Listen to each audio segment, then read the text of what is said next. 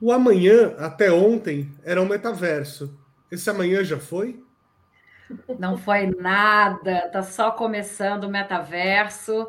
Já muitas experiências de metaversos, muito importante frisar isso, mas o metaverso ainda será extremamente relevante para as nossas vidas, para os negócios, e está só começando.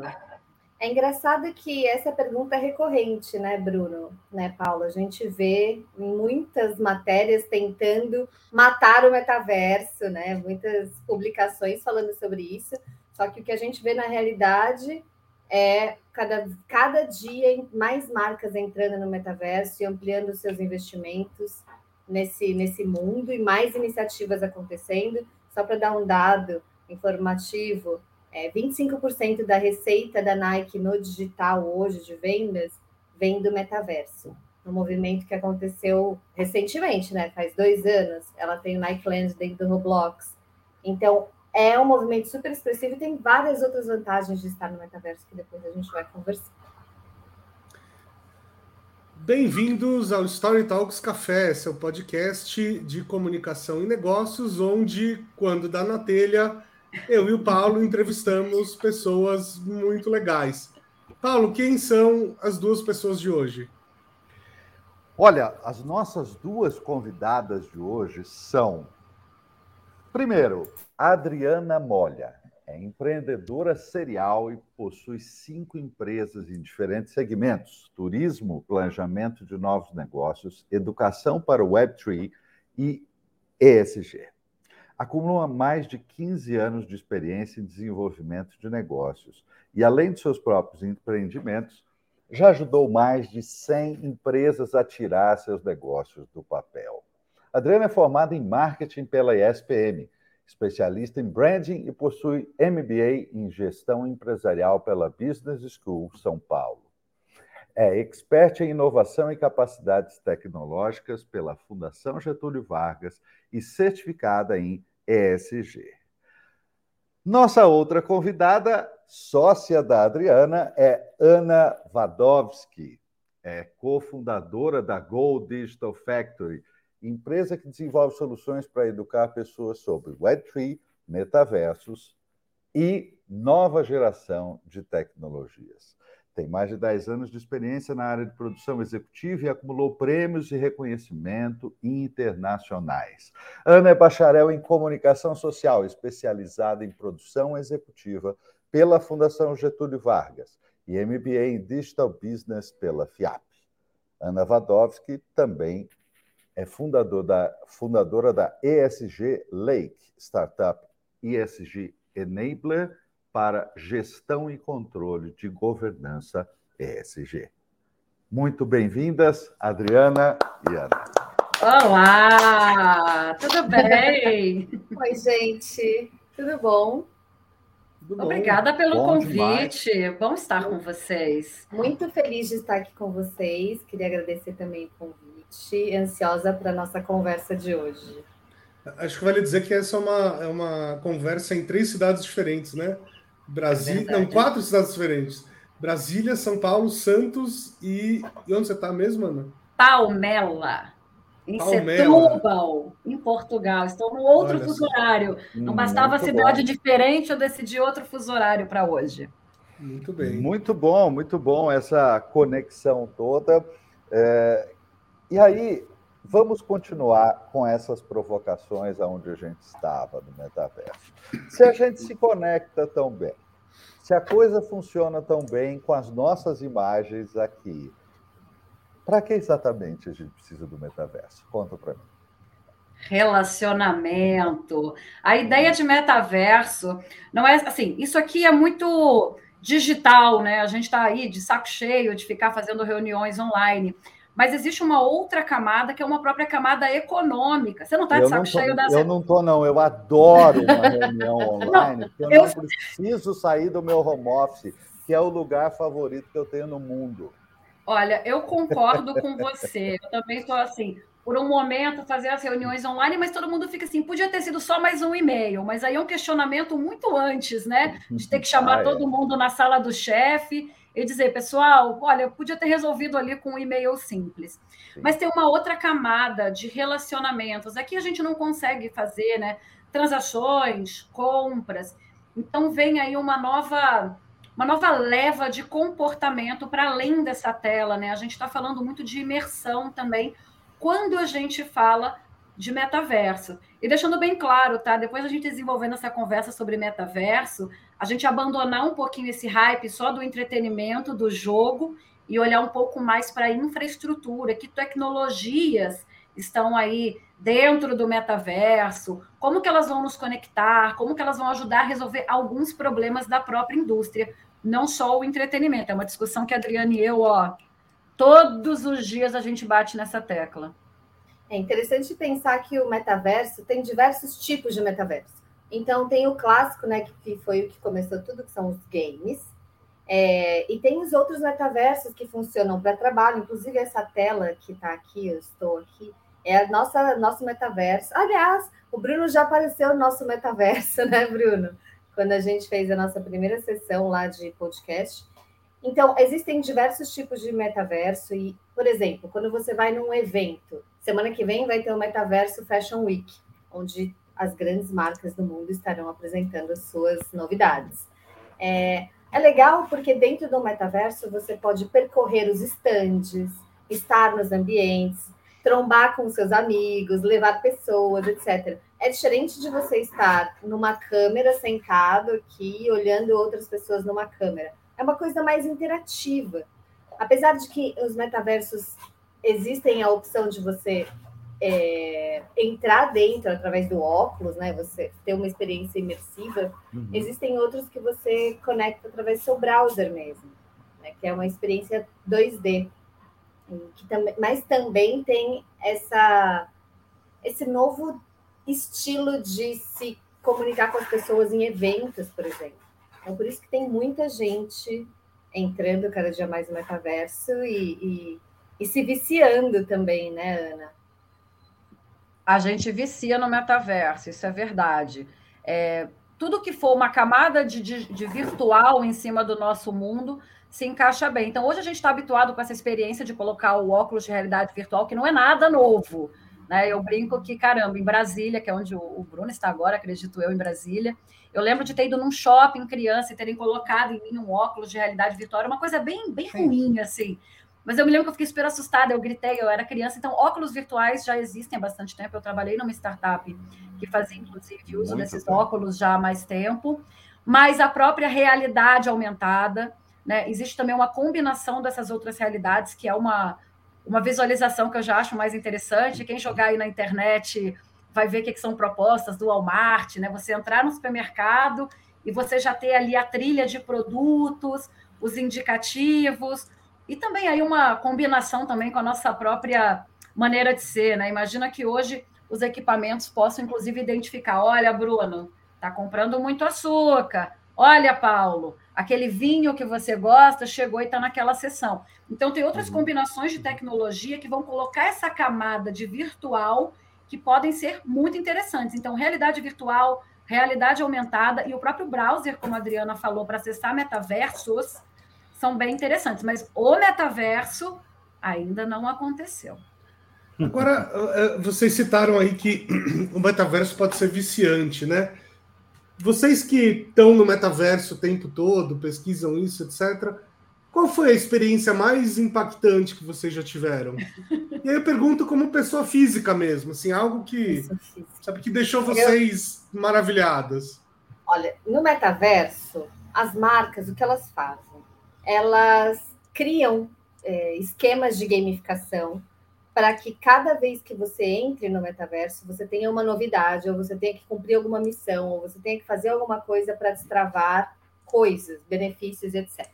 Uhum. Uma vez, eu estava entrando no Decentraland com a Ana, as primeiras imersões que a gente teve, e eu falei, eu não entendo como as pessoas compram roupinhas no metaverso. Para mim é uma coisa absurda, eu jamais vou comprar roupinha. E aí eu entrei no lugar e tinha uma sala que estava rolando alguma coisa com pessoas, era uma sala VIP da Binance. E lá estava rolando alguma coisa e tal. E na porta dessa sala tinha um moletom que ele ficava girando assim, ó, na minha frente. E o moletom custava X reais. E além do moletom, esse moletom te dava ingresso para você entrar naquela sala onde estava rolando alguma coisa que eu não sei o que era, mas queria muito saber. E aí eu falei, cara, Ana, eu preciso desse moletom. Fora que era muito legal esse moletom. E era um moletom virtual. Né? A Adriana ficou em cima disso a semana inteira. Ela, Ana, eu devia ter comprado um moletom. e eu falei, Adriana, então, o que está acontecendo? Mas acho que o pior nem é isso, porque tem um, um detalhe importante sobre nossa própria sociedade. A Adriana e eu montamos sociedade, conquistamos o primeiro cliente da Gol e a gente nunca tinha se encontrado pessoalmente, tá? Nós nunca nos encontramos pessoalmente. O nosso primeiro contato, e eu juro para vocês que foi praticamente como se conhecer pessoalmente, foi dentro do metaverso, né? A gente estava lá com os avatares. E Adriana, você fica vendo que tem as mãozinhas do no, nesse metaverso específico, é o da meta, tá? Depois a gente pode falar um pouquinho. Ele não tem as perninhas, né? Mas a Adriana vinha com a mãozinha assim para cima de mim, eu, olha, calma. Ela queria me pegar, me abraçar. Eu falo, olha, calma, né? Não invada meu espaço pessoal aqui metaversico.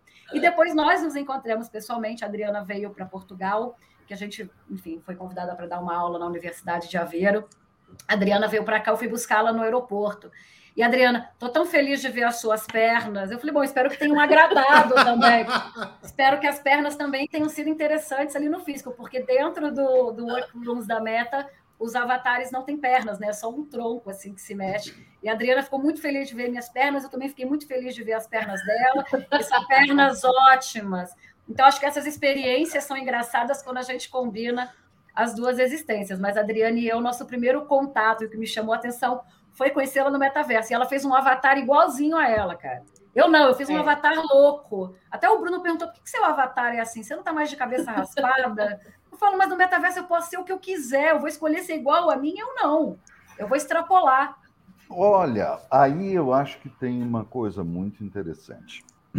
As marcas têm um, um desafio de entender as comunidades e as culturas e se comunicar com né, pessoas, comunidades e culturas.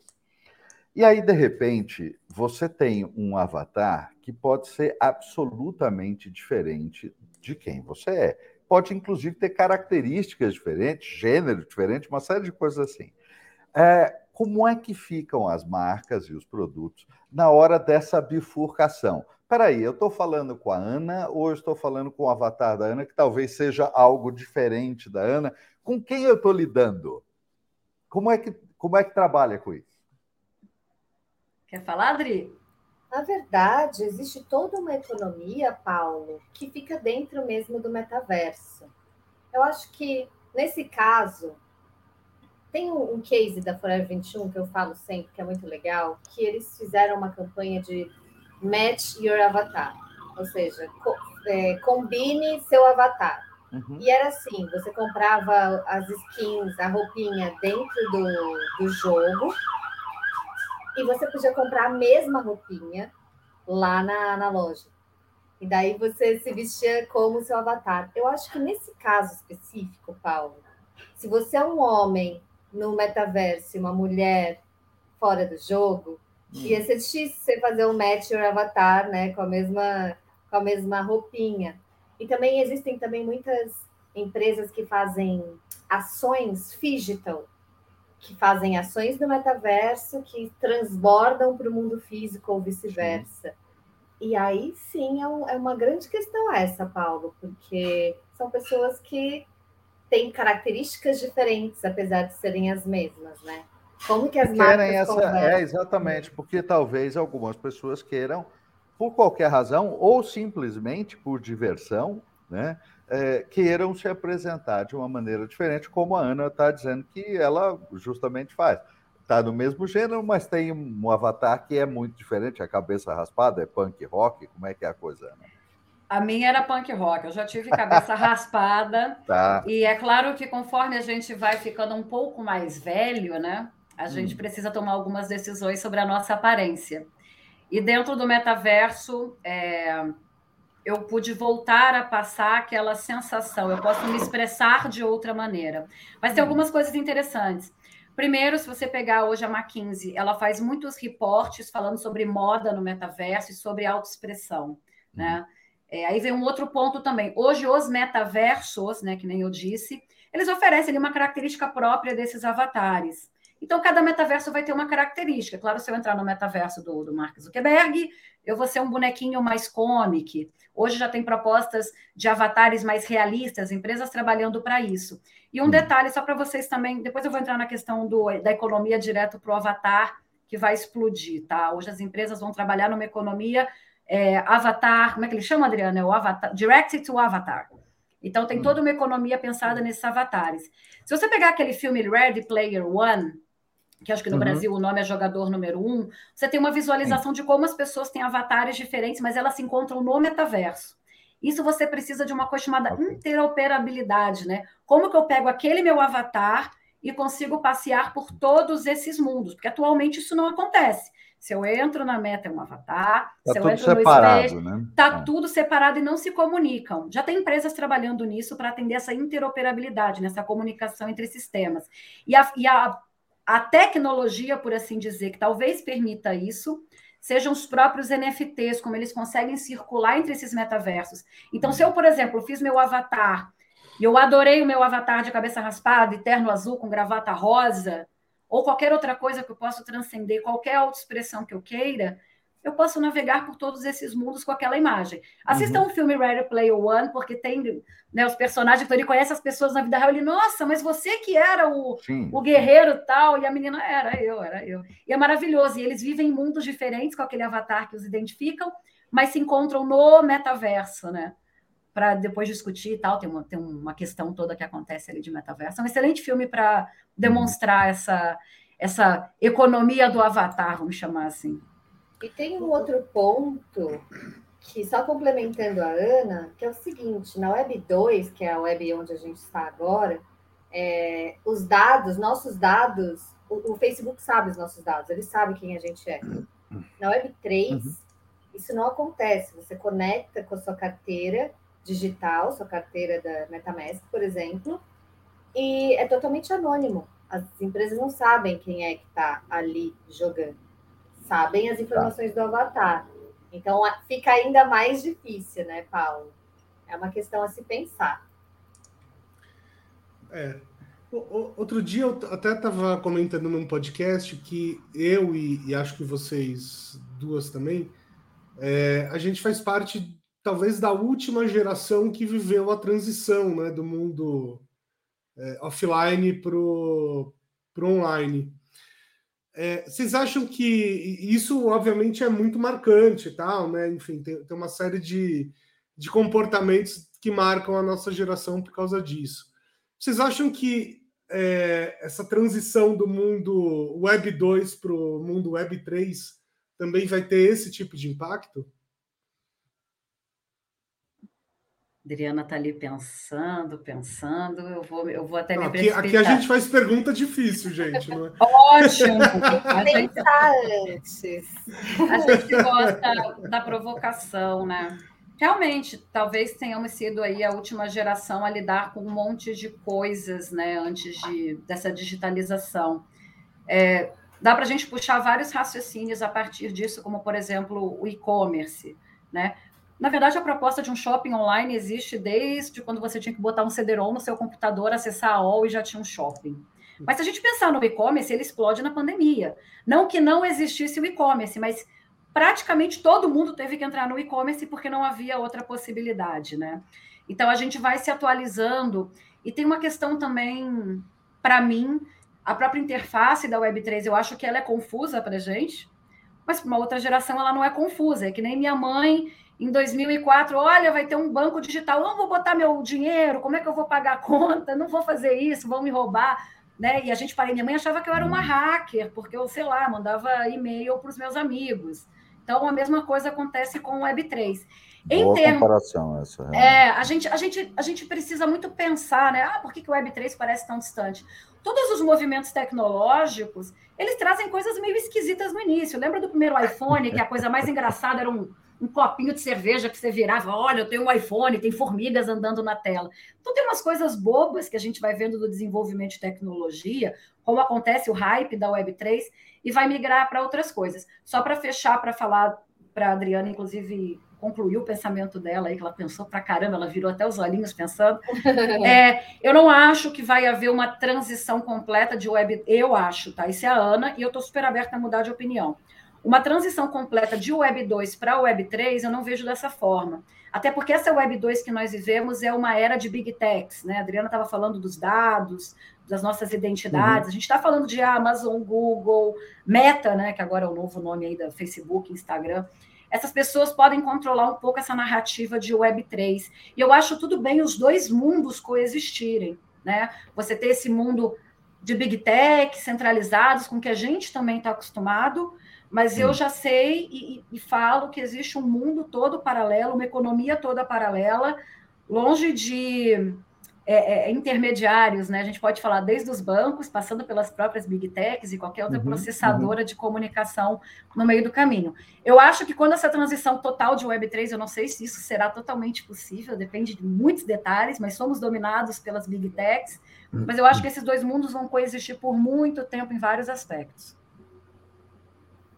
Eu acho que quando a gente a gente viveu no mundo analógico 100% e agora a gente está vivendo no mundo digital 80%. Acho que é 80-20 agora que a gente está vivendo, no analógico e digital.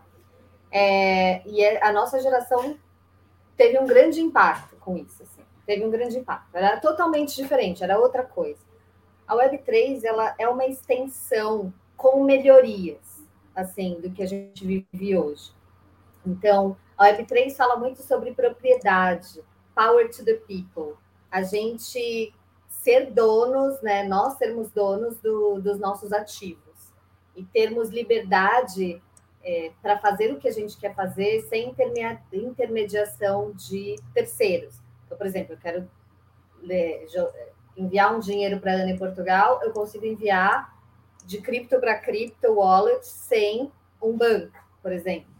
Então as pessoas elas elas vão ter esse tipo de, de liberdade, eu acho, assim. E, e também com a tecnologia de, de vir, realidade virtual e realidade aumentada, serão outras possibilidades né, que vão acontecer. Mas eu não acho que, que seja tão impactante quanto o que foi para a gente. Assim. Eu acho que a nossa entrada no mundo virtual foi uma coisa que nunca mais vai acontecer, nunca mais as pessoas vão estar no mundo analógico. Mas o que eu percebo que parece muito né, é, essa transição é, primeiro, a resistência. Então, o mesmo movimento que teve de resistência das pessoas e das empresas com a internet está acontecendo com a Web3. Né? As pessoas querendo matar o metaverso, as pessoas querendo ridicularizar os NFTs, as pessoas que odeiam esse mundo. Tem muito isso que é igual ao que aconteceu na época da internet. Nossos pais tiveram a mesma, a mesma, o mesmo sentimento que essas pessoas estão tendo em relação ao Web3. Né? Então, acho que isso é muito parecido. Mas, de resto, eu acho que a nossa geração, acho que não vai ter igual. Não vai ter igual, gente. Viver no é, mundo é, analógico era muito legal. É, acho que é engraçado que a nossa geração tem um outro, tem, tem um, né, tem um outro marcador aí, que são duas redes sociais que a gente tem dificuldade de entender, né? Pelo menos a maior parte da nossa geração, que é o Snapchat e o, e o TikTok, né? Então a gente entendeu bem o mundo virtual até chegar no Snapchat, aí depois a gente começou a ficar velho demais para isso. Você já está passando pela crise geracional, né, Bruno? Já. Agora já. nós viramos os tiozões. Mas a gente não Exatamente. pode ser tiozão, não. Tem que entrar e curtir. eu confesso que eu não sou uma TikTok creator, não tenho paciência para ficar fazendo, opa, web, três, né? Não faço. Mas eu sou uma usuária compulsiva de TikTok, gente. É, eu, eu, eu, queria, eu queria adicionar uma coisa a esse assunto de geração, porque o que, que acontece? Meu filho mais novo tem 18 hoje. E é curioso como, para ele, todas essas coisas são fato dado. Uhum. Qual é a grande novidade? Hã? Tudo normal, está tudo certo. Já estava aí, eu já estava jogando, eu já estava habitando esses mundos nos jogos que ele usava. Então, é curioso, porque se de um lado uma parte do mundo olha para isso como uma oportunidade de negócio grande que ainda falta uma série de coisas funcionarem para realmente a coisa desenrolar, digamos assim. Esse é, é um fato pelo ângulo das empresas, principalmente. Por outro lado, pelo ângulo, do, pelo ângulo dos gamers, principalmente, esta visão é muito diferente, porque eu vejo a visão dele dizendo assim: mas o que vocês estão achando tão novo? Porque ele está vivendo essa coisa há, sei lá, anos. Mas é o próprio conceito de tecnologia, né? Se a gente pensa, o que é tecnologia? É algo que resolve alguma coisa, né? Então, para a gente, obviamente, o vaso sanitário não é uma tecnologia. okay. Mas o vaso sanitário já foi uma tecnologia, né? Poxa, resolveu um problema das pessoas jogarem ali, né? Mas é o que você falou, para nós é um fato dado. Tá é, tá lá, ninguém se mas um, um telefone, né? Que você. Um smartphone, né? Não dá nem para chamar mais de celular, telefone, um smartphone, hum. para os seus filhos é uma coisa que sempre esteve aí, assim como o vaso hum. sanitário também sempre esteve nas Exatamente. nossas vidas, graças a Deus. Então, o conceito de tecnologia passa por isso. Para nós, é constrangedor eu fazer um vídeo agora no Instagram, oh, meu Deus, chorando. Fala, caramba, uma mulher de 35 anos chorando ali na internet. Mas para outra geração, e eu tenho que admitir meu ponto de velha aqui, para eles é uma extensão natural das próprias emoções. Por isso que a gente não estranha tanto, né? É, é, tanta abertura, até mesmo sentimental, como as pautas também cresceram. Né? O comportamento da gente Acho que a gente está sendo mais moldado pelas tecnologias do que o contrário, infelizmente também, né? Então, as pessoas estão tendo essa relação. Tipo, é aquilo, tem médico indo para o TikTok dançar. É uma coisa que, para mim, é disruptiva, né? Essas, essas uh, profissões mais tradicionais e conservadoras. E você está vendo coisas diferentes. A Adriana está rindo ali por causa da história do vaso sanitário. Mas é verdade, gente, pensa de maneira clara. Não é pelo vaso sanitário, é pelos médicos vindo do TikTok. Dançar, nada contra. Mas entende que é uma coisa muito diferente da postura que você esperaria há 10, 15, 20 é. anos. Então a gente vai mudando. Não, só, e é isso só um aí. detalhe, eu, eu, fiquei pensando agora na geração que viveu a transição entre não ter e ter o vaso sanitário. Uma, uma geração tecnológica. Vocês não sabem nada. Na minha época não tinha esse negócio de vaso sanitário. Na minha época não tinha vaso sanitário, não tinha banheiro dentro de casa. Eu escutei isso da minha avó, o banheiro não era dentro de casa. Eu falo, meu Deus. Devia ser, para ela, eu devia ser super disruptiva, né? A facilidade ali. E como eu sou mais fraca, porque eu tinha um vaso sanitário e um banheiro dentro de casa. É simplesmente isso. É, é, é muito interessante um aspecto disso que você está falando, é, e, e, a Adriana riu aí com a questão do, do né, de profissões, digamos que antigamente vistas como mais distantes ou mais formais, é, tendo uma atitude que é digamos, mais normalizada, mais horizontalizada. É, isso é uma característica desta, deste momento, não? É um, uma situação de horizontalização, das pessoas se olharem mais como, ok, você faz algo diferente, mas somos iguais. Tem um pouco disso? Eu acho que tem total disso. É, eu acho que a internet aproximou muito as pessoas nesse sentido da gente conseguir ver a casa delas, principalmente depois da pandemia para nossa geração. Hum. É, depois que a gente entrou na casa das pessoas e começou a ver mais a intimidade delas, mesmo no trabalho, porque tinha uma coisa assim: você é uma pessoa fora do trabalho, outra pessoa dentro do trabalho. Só que agora, né, ser uma pessoa na sua casa, ser uma pessoa no seu trabalho. Agora a gente está dentro da nossa casa fazendo nosso trabalho, misturou muita coisa, misturou os nossos lugares, né? Então, misturou, misturou, misturaram também as personas. A gente está aqui fazendo podcast da nossa casa de chinelo, mas eu estou trabalhando. Então, isso tudo eu acho que aproximou a gente da realidade e tirou um pouquinho as barreiras da formalidade. Para a nova geração, que foi o que a Ana disse, que as pessoas expressam seus sentimentos na internet e para a gente é muito estranho mas para essa nova geração é o normal mesmo. Estar na internet, ter os seus. É, ter toda a sua vida exposta na internet, ter fotos suas, é, compartilhar nudes e isso vazar, ninguém mais se importa com nada.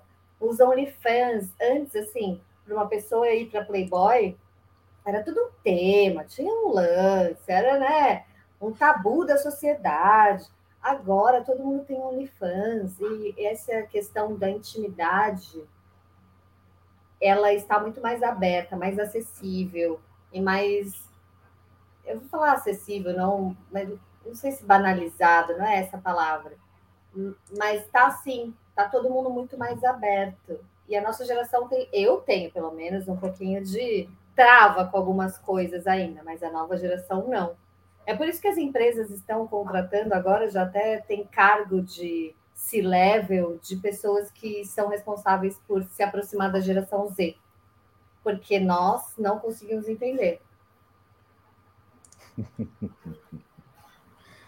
É, agora, deixa, é, eu estou pensando aqui no, nos nossos ouvintes que a gente está falando de Web3, mas muita gente não tem a menor ideia do que seja Web3, né? Então acho que seria legal vocês também explicarem um pouco o, o beabá disso. Será que vocês conseguem fazer de um jeito que qualquer avó entenda? Ou qualquer Sim. pessoa que nasceu antes de 1980 entenda?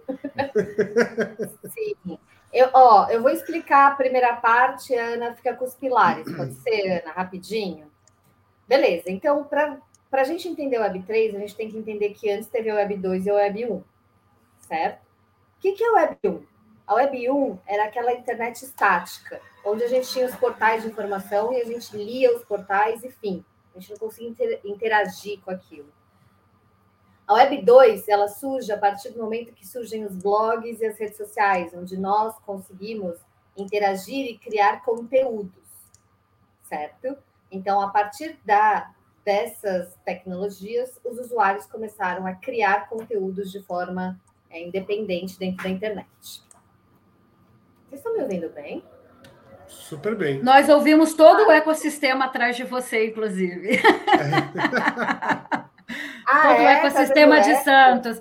Eu vou torcer para passar um navio, porque a Adriana é uma privilegiada de morar em frente ao mar, então conversar com a Adriana é sempre um ecossistema de Santos, o que eu adoro. O meu aqui também tem, tem galos e galinhas. A gente vive no. A gente usa esses planos de fundo e maqueia né, a nossa realidade, que era o que a Adriana estava falando. A gente te escuta super bem, Dri. Segue aí. É, então tá bom.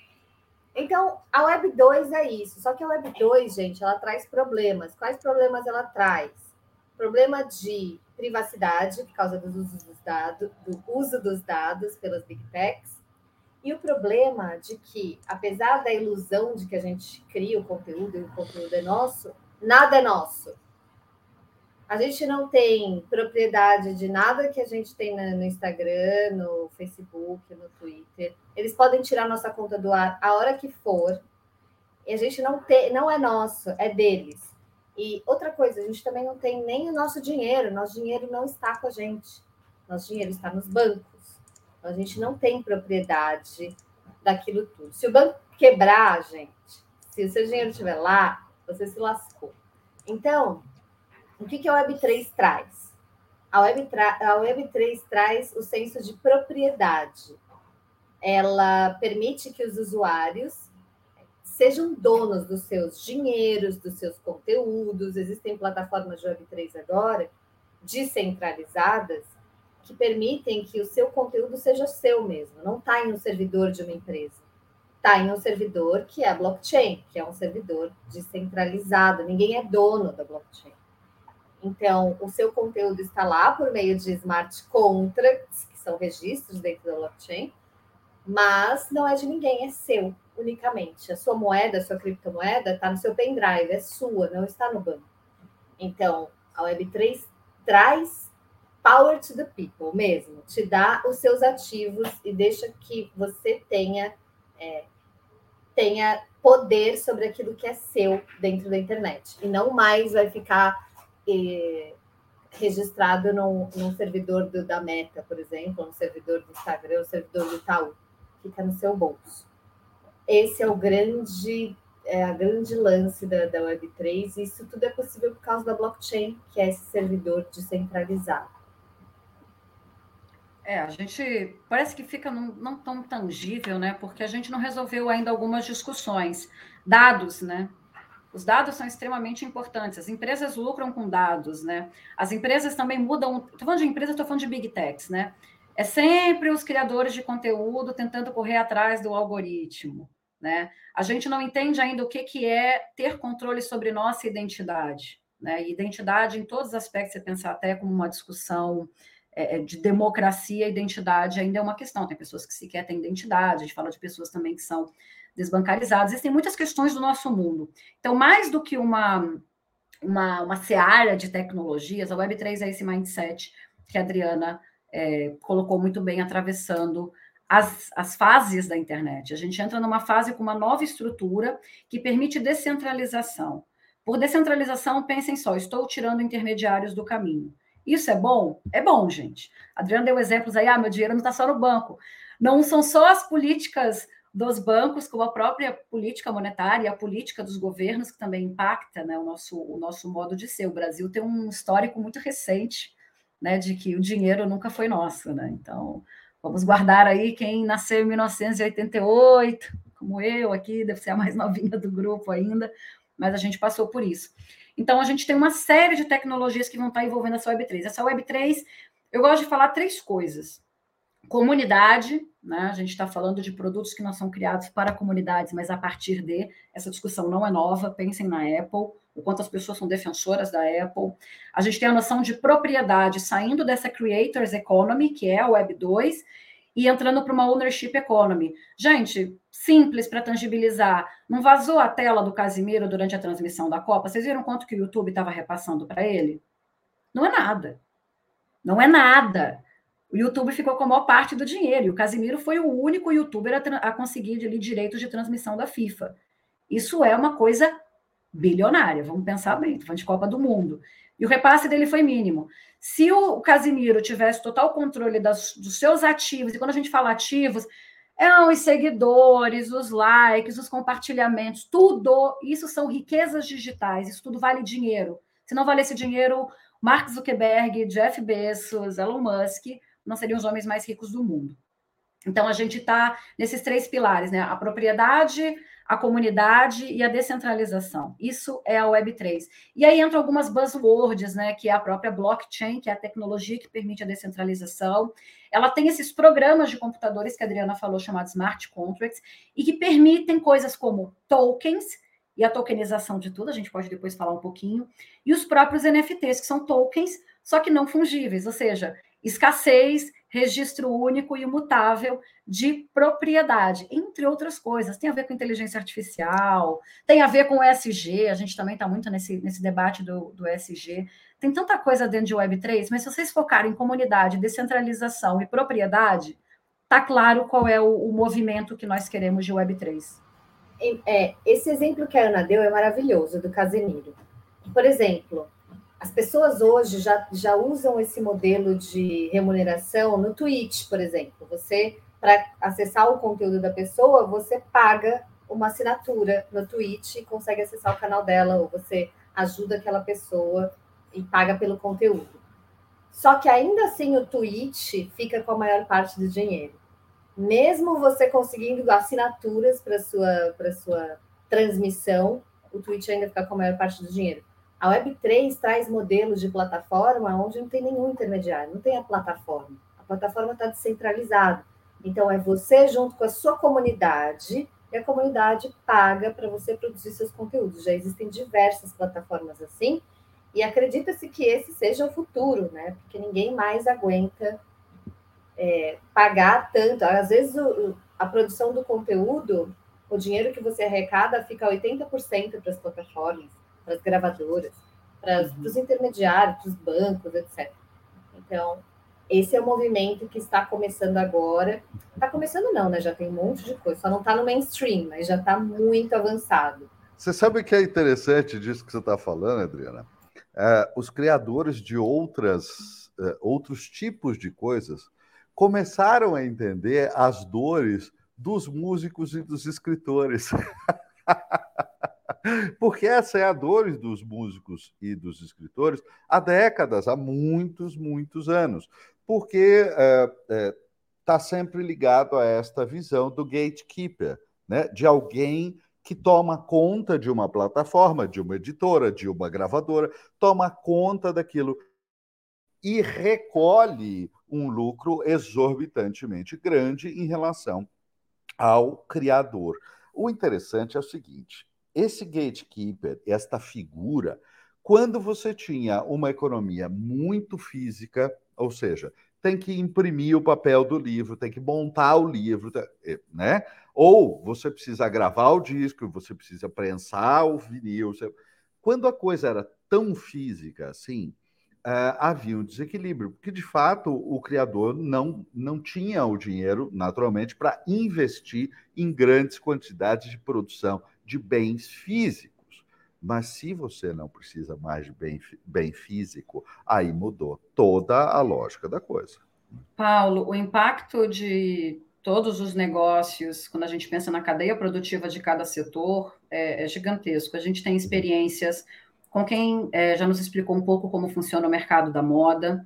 A gente já conversou com pessoas de marketplaces de NFTs musicais. E assim, não é só o cara conseguir produzir. É assim, não me pagaram, o ECAD tem que estar tá no meio, tipo, não me Sim. pagaram pela transmissão. Você entende que Sim. quando a gente começa a esmiuçar, né, usando o exemplo da cadeia de, de, de, música, vamos falar dos músicos, é muita coisa. Imagina que você não precisasse nem do advogado, nem do ECAD, nem uhum. de ninguém, para que você automaticamente tivesse uhum. acesso aos seus royalties, por exemplo. Uhum. uhum. Né?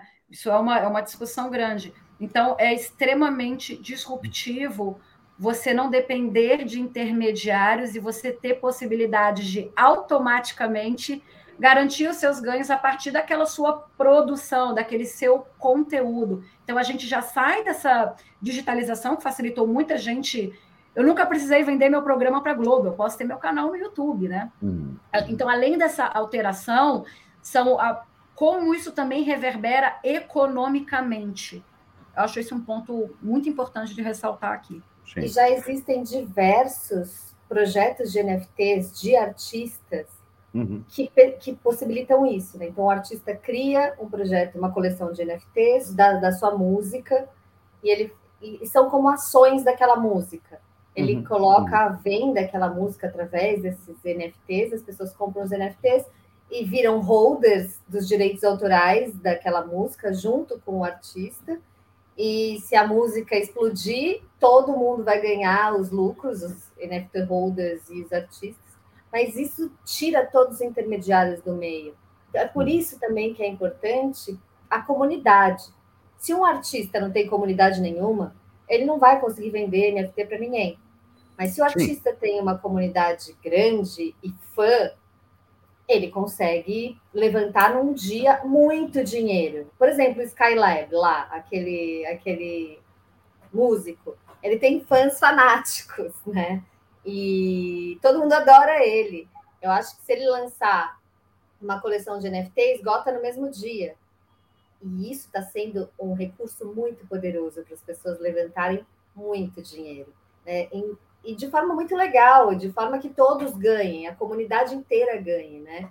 E está tá sendo uma revolução, assim. Então, para quem diz é, que ele é... morreu, não está olhando para o lugar certo. Exato. Eu acho que tem uma série de coisas que ainda não estão bem resolvidas o suficiente. E aí tem um ponto importante que você destacou, que é o artista, o criador do conteúdo, seja o tipo de conteúdo que ele criar, é, ele precisa ter em volta dele uma comunidade acontecendo, porque essa é uma chave fundamental. O que acontece hoje ainda é que eu percebo que os artistas que têm uma comunidade significativa, em geral, já estão uh, participando de um sistema com as gravadoras, sei o quê. E aí você tem um início com alguns artistas que têm essas comunidades mais diretas, né? Então começa a haver essa possibilidade que você está indicando, dele, dele lançar uma coisa independente, né? E, e, ter alcance, porque cenas independentes sempre houveram. Até aí tá tudo bem, né? O problema é cena independente com alcance realmente de, de milhões de pessoas, que isso é uma grande novidade. Né? Sendo independente de centenas ou de poucos milhares, a gente tem no mundo há muito, muitos anos, mas não tem volume né? para mover as correntes pesadas da economia. É pequenininho. Até então, aqui, pequenininho. Então, eu vou aproveitar para deixar uma dica cultural aqui para todos presentes e nossos ouvintes, que é um seriado chamado Som na Faixa, na Netflix, que é basicamente sobre como o Spotify foi criado, que eu acho que é uma parte dessa discussão, né? Mas o, o, o, eu imagino que daqui, sei lá, 10 anos ou tantos anos, alguém vai criar um outro seriado mostrando como é que o Spotify talvez fique obsoleto nessa história toda. Já né? está. Porque... Ah, pois é. sim. é. Já está. É, na verdade, é, eu fui uma usuária do Spotify antes dele chegar no Brasil, usando alguns recursos aí não muito oficiais, Legais. né? É, paralelos. É, eu também fui uma usuária de Napster, né? Eu também fui usuária de Napster, passei muitas noites baixando música, né? O uhum. Napster também agora está entrando no Web3. A grande questão do Spotify é o repasse que ele faz para os artistas. Né? Uhum. Hoje já existe uma plataforma de Web3 para músicos chamada Áudios. Tá?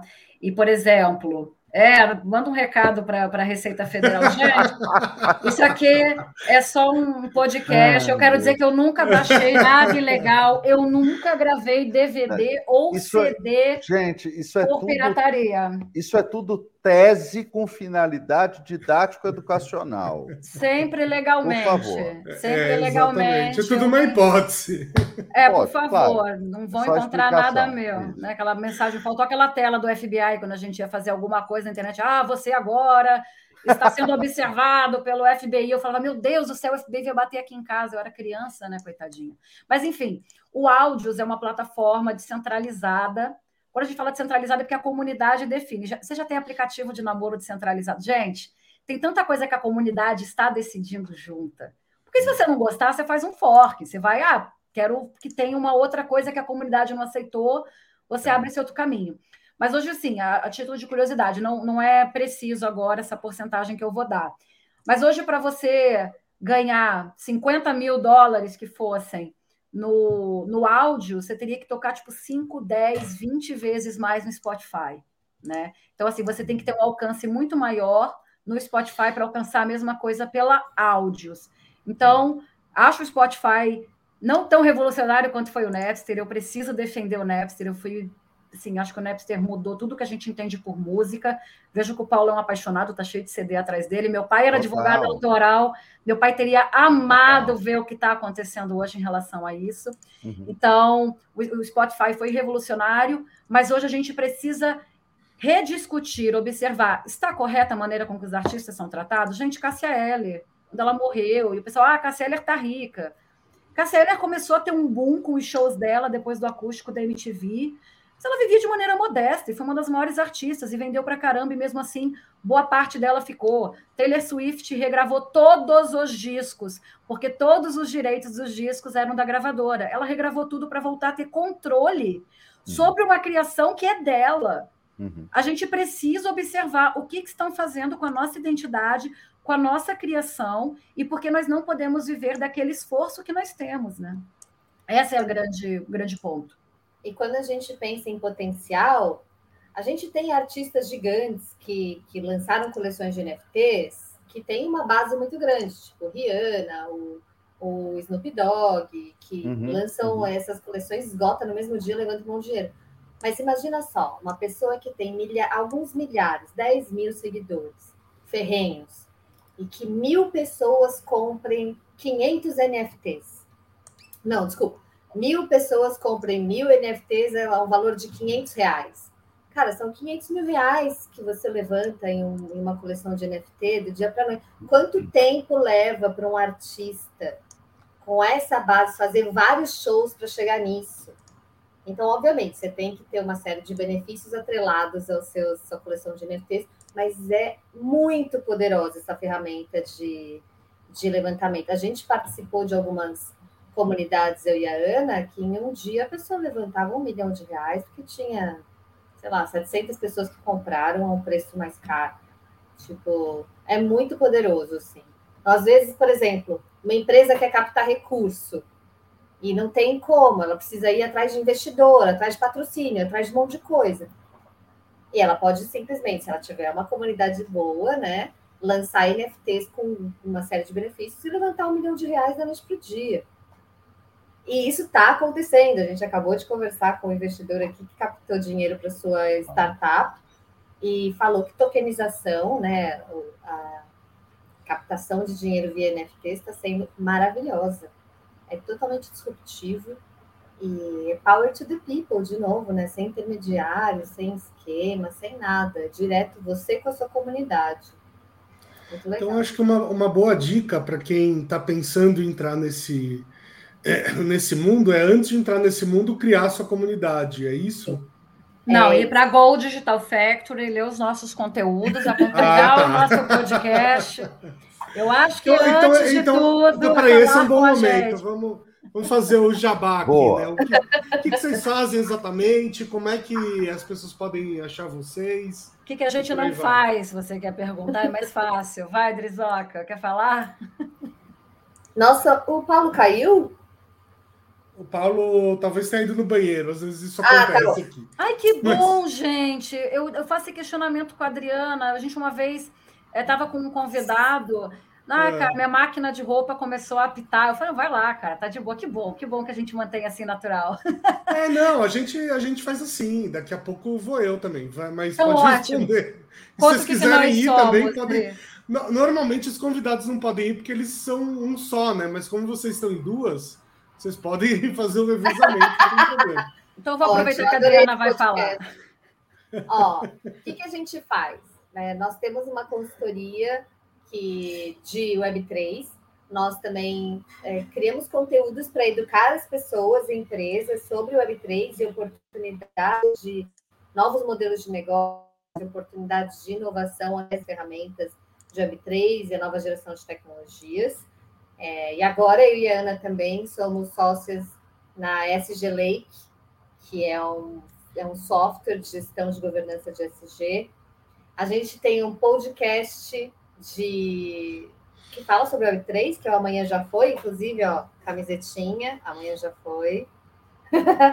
é, a gente está no Spotify, no YouTube também, quem quiser ouvir. A gente tem episódios todas as semanas, que a gente fala com os principais construtores de Web3 do Brasil hoje. A gente está falando com gente muito legal, que tem assunto novo toda semana. E é isso. O que, que, que você complementa mais, Ana, que eu esqueci de falar? Gente, é isso. É educação, é conversa, é palestra, é webinar. A gente faz consultoria também de projetos. A gente está construindo é, é, a gente quer fazer parte dessa construção, a gente está vendo algo novo. O podcast é uma grande paixão, é onde vocês conseguem é, ver quem já está fazendo coisas na Web3, né? Quem são esses builders. A gente tem um grupo de WhatsApp que a gente começou super recente, está super é, em construção também, já tem umas regras básicas de convivência, mas onde a gente compartilha informações, né, reportes, notícias, e é um ambiente seguro para as pessoas falarem o que é DeFi, o que é NFT, por que, que um Bored Ape vale tanto, o que está sendo feito. Então, é um, é um, ambiente em que a gente promove para as pessoas não terem vergonha de perguntar o que, que, está acontecendo e o que é. Acho isso importante. E a SG Lake também, que é essa startup, essa SG Enabler, que aí já é outra história, é uma outra, uma outra loucura minha da Adriana, mas como nós somos duas obcecadas e apaixonadas, a gente mergulhou agora numa aceleração. Alô, investidores de olho no SG, espero que tenha muitos investidores em SG nos ouvindo agora. Somos a SG Lake também, por favor. Entrem no nosso grupo, nos chamem no LinkedIn, tá bom demais. Muito bem, muito bem. Falou jabá, eu comprei jabá, cara. Não, jabá. é, tem que, tem que fazer jabá, tá, tá, tudo, tá tudo certo. Agora, deixa eu mudar um pouco o, o assunto aqui. Muitos ouvintes devem estar interessados na questão da inteligência artificial, né? que é, acho que, o grande assunto aí do, do momento, pelo menos desse ano. O que vocês têm a dizer sobre isso? Assim, Para onde vocês acham que, que a coisa vai? Você acabou de arranjar uma discussão entre sócias, tá? Isso é Opa. é muito legal. É. Não, isso é muito legal, gente. Primeiro, que nós não temos problema em mudar de opinião e a Adriana e eu discordamos de alguma coisa. Eu vou deixar depois ela dizer o que ela pensa, Porque vocês vão ver por que, que a gente discorda. A gente está falando de inteligência artificial, mas isso é um, é um termo super genérico pela própria concepção de inteligência. A gente chama de inteligência apenas para emular nossa capacidade de aprender e fazer coisas. Por isso que a gente chama de uhum. inteligência artificial, tá? Mas é, a inteligência é muito mais profunda que isso. É, o que está agora em destaque é um tipo de inteligência artificial, que são essas generativas, né, para artes, é, textos, enfim. Mas eu quero lembrar que o corretor de texto do telefone é uma inteligência artificial. Eu quero lembrar que o algoritmo do, da Netflix e do Spotify é uma inteligência artificial. Corretor, Existe... de, texto, é? corretor de texto do telefone é, é, é quase uma inteligência. Ele é, é burro, Isso, mas ele aprende com você. Mas ele aprende com você. Ele é aquele corretor sacaninha que muda umas palavras. Aí você pensa, ah, como é que vai ser o pai? E o teu corretor muda para outra coisa. Acontece com todo Sim. mundo, ou só comigo. Peraí, então eu preciso fazer uma, uma pergunta aqui. O, aquele clipe do, do Word é, era uma inteligência artificial também? Hum, boa pergunta. Eu, eu acho que não, porque ele não conseguia aprender, né? Ele tinha não, um, não, programa não, claro. É porque a diferença é, é essa, né? Só para, é. se tiver interessado, eu faço uma explicação bem simples de como funciona a inteligência artificial. Pelo amor de Deus, leiam, mas eu vou dar uma explicação simples. Se eu, por exemplo, preciso de um programa que identifique gatos e cachorros, ia chegar o programador e ia colocar: olha, essas aqui são as características de um gato orelha assim, postura assim, pelo assim, olhos assim. Isso aqui são as características de um cachorro. Programa as características do cachorro. Com a inteligência artificial, eu faço assim: isso é um gato, isso é um cachorro. E o output ele já aprende sozinho porque ele consegue identificar. É tão simples, tão simples, né? Bondade minha, tão simples quanto isso, mas é isso. Inteligência artificial para dirigir carros. Inteligência artificial treinada para enganar outras inteligências artificiais. Alô, deepfake. Deepfake é uma inteligência artificial que ganha pontos quando ela engana outras inteligências artificiais. São, são sistemas muito complexos, utilizados para várias coisas. A inteligência artificial já é utilizada, ela vai explodir muito mais, ela é disruptiva. E agora, a gente, inclusive, o nosso padrinho lá na, na SG Lake, o cara já é tipo pós-doc em linguagem computacional por Coimbra. Eu não vou nem entrar no mérito do, do, nível de conversa que a gente tem com ele. Fico jabá para ouvir os próximos episódios do, do Amanhã Já Foi. Mas a gente está chegando numa fronteira que é a linguagem, né? É a única coisa que, apesar de viva, novas palavras, a linguagem é a última fronteira daquilo que a gente nunca alterou. A maneira como olhamos o mundo, como nos comunicamos, é essencialmente a mesma. Então, e agora como é que vai ser com uma inteligência artificial podendo gerar essas informações? E aí eu já vou, já vou dar espaço também para a Adriana falar um pouquinho mais sobre isso, mas isso é uma visão geral de inteligência artificial, vai ser muito usada na Web3, metaverso, vou deixar a Adriana ficar à vontade para também compartilhar a visão dela. A inteligência artificial, ela vai cruzar todos os setores de todos os, todas as economias, de todos os lugares. Todas as empresas vão absorver é, em menor ou maior grau inteligências artificiais por exemplo, já existe inteligência artificial para pegar esse vídeo que a gente está fazendo aqui e fazer shorts para o Instagram, shorts para o LinkedIn, e já legendar e já tirar algumas coisas do caminho que ela acha que não é importante, etc. Então, para qualquer coisa que você pense, vai ter uma inteligência artificial. O que está acontecendo é que ninguém sabe para onde isso está caminhando ninguém tem controle e ninguém tem capacidade de prever o que vai acontecer. Eu tenho para mim que a inteligência artificial vai virar autônoma de verdade em algum momento e tomar suas próprias decisões.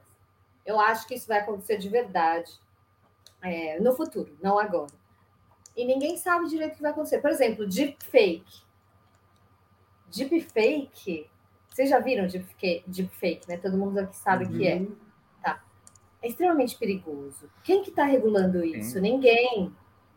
A lei não está regulando inteligência artificial. Se nem os programadores sabem o que vai acontecer, imagina o governo. O governo está quantos anos para trás das, das tecnologias, né? Então, não vai ter regulação, pessoal. Coisas vão acontecer, fraudes, loucuras, e não vai ter lei, vai ser uma coisa louca, e é isso que as pessoas estão é, projetando que vai acontecer. Porém, isso não está impedindo ninguém de continuar desenvolvendo inteligência artificial e também não está sendo criado nenhum comitê para discutir essas coisas. Basicamente, cada um por si, vamos ver, deixa a vida me levar, entendeu? E eu acho que um dia a máquina vai acordar e falar: galera, parou! Agora sou eu que vou dominar isso aqui. Acho que isso vai acontecer. Ah, mas, a, mas a política sempre vem depois, né? A internet existe aí há, há sei lá, algumas décadas e ainda a gente está discutindo a regulação disso. Mas será que temos o controle sobre isso? Porque a internet ela não é um movimento de comunidade civil e puta, vamos fazer um negócio é. aqui para se conectar. Então pode ser que as coisas estejam surgindo e acontecendo e não sejam de maneira tão espontânea como. Aí vem aí, né? Muito muita conspiração. Não vou entrar nesse mérito, é, mas vale a mas, pena pensar. Mas, Ana, acho que tem, tem um ponto que você está colocando aí. Primeiro, é óbvio, né? A, a, legislação, por natureza, ela só pode vir depois, porque ninguém vai legislar o que não existe. Sim. Então, obviamente, ela só pode vir depois, até aí está na natureza Sim. do nosso mundo. Porém, se eu tenho gatekeeper, se eu tenho hub, se eu tenho lugares que estão uh, uh, afunilando, né? Se o tráfego passa por determinados lugares, como acontece na Web 2.0 hoje, você tem como dialogar com esses players, pedir a essas empresas, uh, uh, forçar essas empresas a determinadas coisas. Mas aí é o que você está dizendo. Uh, a hora que eu descentralizo isso, coloco com uma ausência de dados identificadores, e numa plataforma onde, ok, tem 500 pessoas lá que são cada uma dona de um pedacinho de uma coisa que criou, é, vai tornando algo bastante mais difícil, porque não tem uma conversa que você vai ter com um dono, com um decisor, com um comitê. Não existe isso. E, eventualmente, você pode propor coisas, mas quem é que disse que aquilo vai ser aprovado e aceito. Quando a gente está falando aí, a gente está falando muito mais do código escrito, literalmente do programa limitando a si mesmo, limitando as pessoas, limitando as ações, porque é o código que vai uhum. é, botar parâmetro. O resto é vontade e opinião só. Paulo, isso é uma discussão muito hum. grande, porque a gente sempre pergunta isso para um, um, grande parceiro nosso que é da área de jurídico, porque isso tudo tá. impacta né, o jurídico, que é o Vitor Valente, uhum. foi um dos fundadores do movimento da Bankless Brasil. Tá. E eu sempre pergunto assim, cara, como é que você regulamenta ou decide aquilo que é descentralizado? Né? Uhum. Por exemplo, é, uma decisão top-down, uma decisão top-down. Olha, a partir de agora, Paulo, o podcast será só às quartas-feiras. Se isso é uma questão centralizada e de comunidade, onde é que entra aí a governança das comunidades? Então, hoje, um, uma pauta em desenvolvimento também é governança de comunidades, são as DAOs, que são essas organizações autônomas descentralizadas que têm tudo a ver com o futuro do trabalho, o futuro da organização da própria sociedade em si. É, quando a própria rede Ethereum mudou lá um protocolo dela de funcionamento, muitas pessoas foram contra né? E como é que você determina uma coisa quando não tem um dono? Então, uhum. é, a gente já tem experiências para se observar de quando alguma decisão deve ser tomada. Existe uma outra, aí assim, estou entrando no buraco de minhoca. Uma outra questão de hoje, como funcionam as votações dentro dessas DAOs que eu mencionei. É, é, um token, um voto, mas se eu tenho mais tokens que o resto das pessoas. Ah, não, é uhum. votação quadrática. Tem umas coisas que você vai entrar nesse buraco de minhoca sobre governança que são muito interessantes. Então, assim, ao mesmo tempo, só para complementar o que estava falando de regulamentação e governo, ontem fizeram essa pergunta para a gente num webinar que a gente tinha feito para conselheiros de startups, de hum. como que é a visão até dos próprios negócios que já existem nativos Web3 que fazem tokenização, qual é qual é o papel dos órgãos reguladores, tipo CVM, Banco Central. Uhum, uhum. E eu fiz essa mesma pergunta para esse pessoal que era CEO dessas, dessas empresas de Web3, e eles foram, nesse caso, tá? Não estou dizendo que seja opinião geral, mas nesse caso, tá. as pessoas que eu falei, eles foram unânimes em afirmar que uma regulação é positiva para eles, porque isso também traz uh, confiança. Mas aí você está trazendo um aspecto de intermediário e centralizador, são os paradoxos da discussão. Né? Ou, por exemplo, vamos regulamentar Bitcoin. Gente, Bitcoin não precisa de regulamentação, ela, by design, ela é regulamentada, esquece. Né? A ideia é que as coisas sejam regulamentadas by design. É tanta coisa para se tirar desse, desse balaio que a gente podia fazer 20 podcasts de 40 horas cada um, só para discutir regulamentação. Essa, essa, esse paradoxo que você falou, só para explicitar, que ele é muito importante, assim, existem muitas coisas novas surgindo que uh, às vezes demoram um pouco mais uhum. para ter adesão maciça, exatamente porque uma parte do público fica na pergunta quem me garante. E uhum. aí parte do público não conhece programação e o funcionamento bem o suficiente para ter a confiança no sistema em si, e aí fica de uma maneira um pouco arcaica, digamos, aguardando a certificação exterior daquela coisa, né? Mas by design é isso. isso é, é, é a grande questão. A tecnologia, assim. E uma coisa importante: ninguém quer saber como a blockchain funciona da mesma forma que as pessoas não querem saber como o Pix funciona. A única coisa que você quer saber ao final do dia é o dinheiro que eu transferi para o Bruno via Pix chegou para ele? Então, assim, a gente discute Exato. muito infraestrutura, mas a gente tem que olhar para benefício. E, mais uma vez, by design, e assim, por trás de protocolos de redes blockchain, é muita teoria. Não é só conhecer código. E quem tem que conhecer código é quem vai construir, é quem vai fazer um smart contract, chamar um advogado para ver se aquele smart contract está valendo. Não, sem dúvida, mas aí a, a, minha, o meu ponto aqui, Ana, é o seguinte: veja só, e o, o teu exemplo do Pix foi, foi muito legal. Veja só, porque realmente ninguém está interessado em saber como é que o Pix funciona, a não ser os programadores que têm que programar esse troço. O usuário comum, ele não quer saber. Mas uhum. o usuário comum, ele quer saber, primeiro, ah, é assim, é simples, funciona. Legal. Só que tem uma segunda pergunta. Esta segunda pergunta segura muita coisa de acontecer. Porque o usuário comum, se ele tem um pouquinho de vivência na vida, ele fala assim: ah, ok, funciona, é assim, beleza o que acontece quando der errado? Porque não é se, é quando. A Mas sociedade já sabe disso. O que acontece quando der errado? Ah, então, a, a operação do Pix, por exemplo, as pessoas é, talvez saibam ou introjetaram uma resposta válida para elas. Eu tenho a minha relação aqui com o banco, eu faço a transação. Se o Pix não chegar, eu reclamo para o gerente. Ela sabe o que acontece quando dá errado, porque vai dar errado em algum momento, seja lá o que for.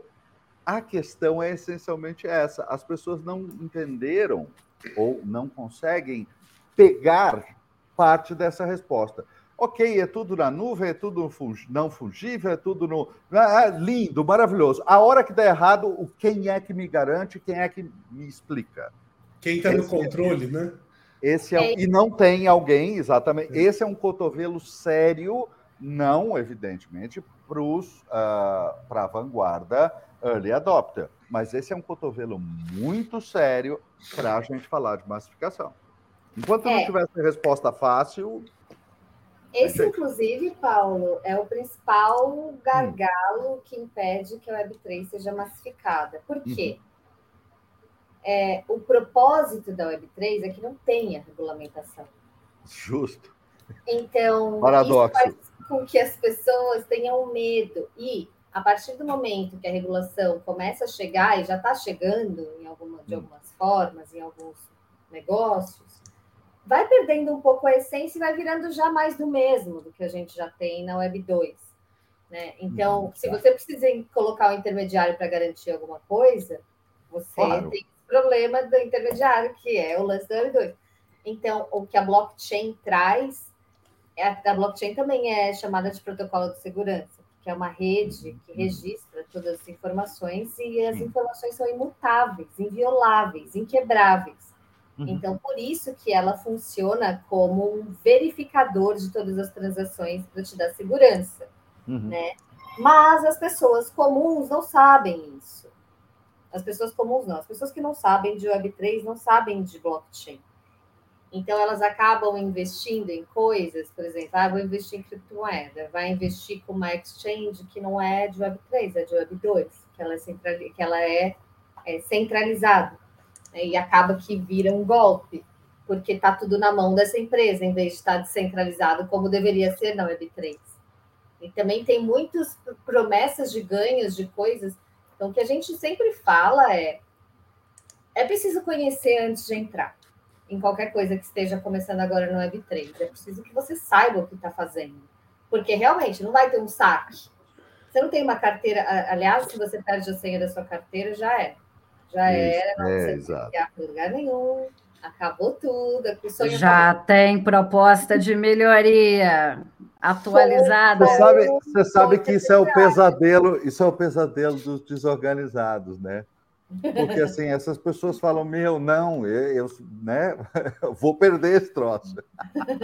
Sim. É, e tanto que a, a, a frase que fecha o que a Adriana acabou de falar é not your keys, not your coins, né? Se não é a sua chave, não são as suas moedas.